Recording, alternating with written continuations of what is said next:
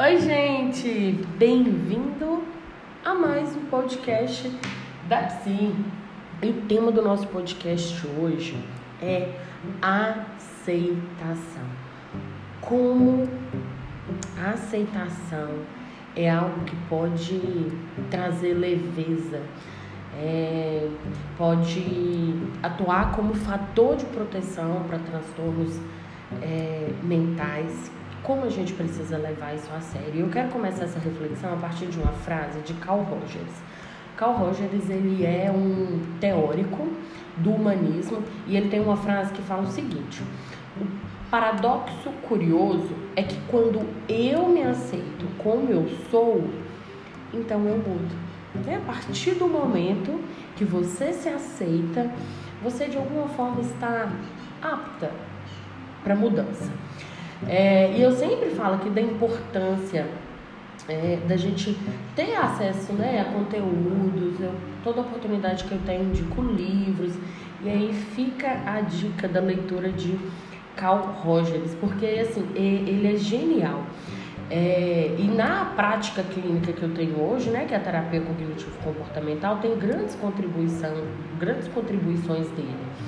Quando a gente lê essa frase, né, a gente percebe o, o quanto que, que esse autor, que, enfim, já faleceu, não está entre nós, o quanto que ele é, é atual é, e o quanto que, que a aceitação, ela é o primeiro passo é, para mudança.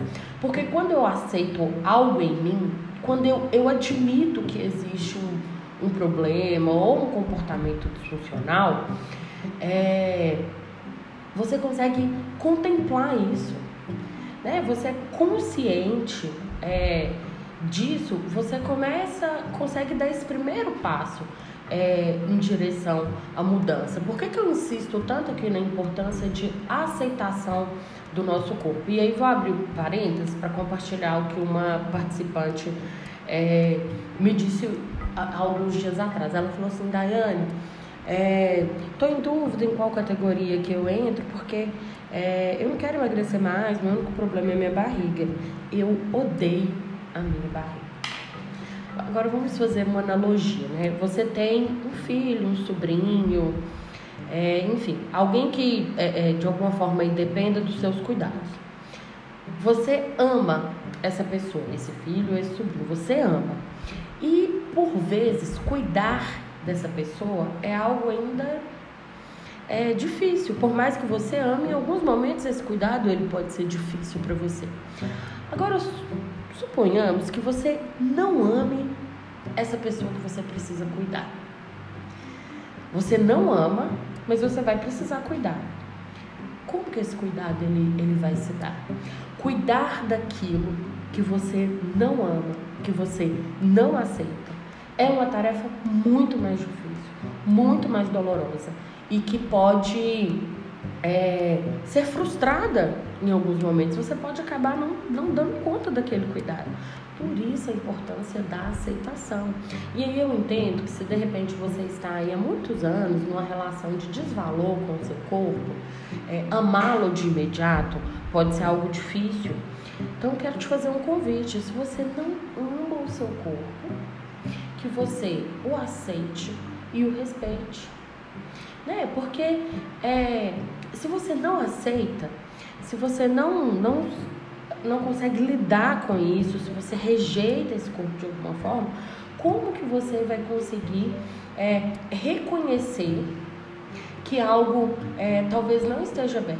É, Para esse reconhecimento é importante primeiro a, a é aceitar, entender essa existência, né? Começar o processo de, de mudança não é algo simples. É, mas o primeiro passo é isso, é de aceitar, né? Eu tenho meu corpo, e usando esse exemplo da, da, dessa participante que me procurou. Eu tenho meu corpo, eu tenho a minha barriga, é, eu aceito ela, né, como ela está hoje, e vamos lá, o que, que eu preciso fazer? para modificar isso, considerando que existe um sofrimento, existe uma, uma insatisfação. É, e aí se perguntar também em que essa insatisfação ela está apoiada, né? Eu sou insatisfeita por quê?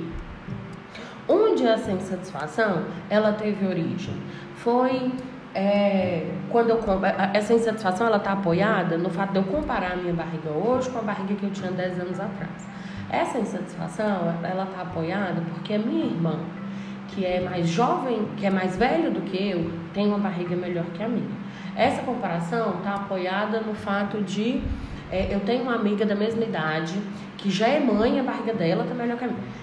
Então, é, se, a, se essa insatisfação ela tem origem em uma comparação, é preciso rever isso, né? Porque quando você compara o seu corpo com o corpo de outra pessoa, você ignora aí fatores muito importantes, que é a história desse corpo, né? Pelo que esse corpo já já passou, ignora é, metabolismo, é, memória muscular, caso a pessoa que você esteja se comparando seja uma pessoa que tem um, histórico aí de longos anos de atividade física, enfim, é, você é, precisa é, acender uma luzinha quando a sua insatisfação tem como origem uma comparação, mesmo que essa comparação seja com você mesmo, porque o meu corpo de hoje, ele é diferente do meu corpo de 10 anos atrás. Ele pode estar melhor ou ele pode, é, vou usar a palavra pior, mas ele pode estar diferente, né? Diferente de uma forma que não me não me atenda, não me satisfaça. Mas o que aconteceu nesses 10 anos para que esse corpo ele esteja da forma que ele, que ele está hoje, sabe?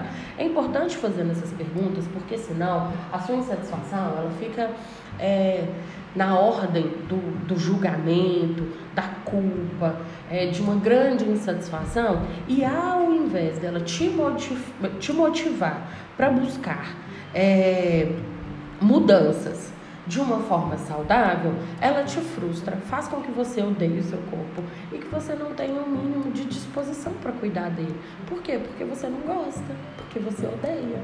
Né? Cuidar porque não gosta é algo muito é, mais trabalhoso. E se você enfrenta grandes dificuldades nesse processo de aceitação, é, talvez procurar um profissional da psicologia possa te ajudar muito dentro desse processo. É, quando a gente fala né, dos estágios da mudança, na terapia a gente vai trabalhar com a pré-contemplação, né? Onde você vai. É, talvez você não veja essa necessidade de mudança, é, seja nos seus comportamentos ou só no, na sua atitude, às vezes existe uma resistência, né? Porque você pode acreditar que não existe um motivo real para essa mudança. Depois nós vamos para a fase de contemplação, né? Nessa fase, o, o, sujeito ele vai começar a perceber que existe um problema, mas é, talvez ele ainda não consiga se mobilizar. Depois a gente vai para a fase de planejamento, né? Você já tem é, uma visão mais clara que é, a respeito disso que precisa ser modificado e a gente começa a pensar em possíveis é, ações. Depois a fase de ação, né? Na fase de ação, é, o indivíduo ele começa a colocar em prática os seus esforços de mudança.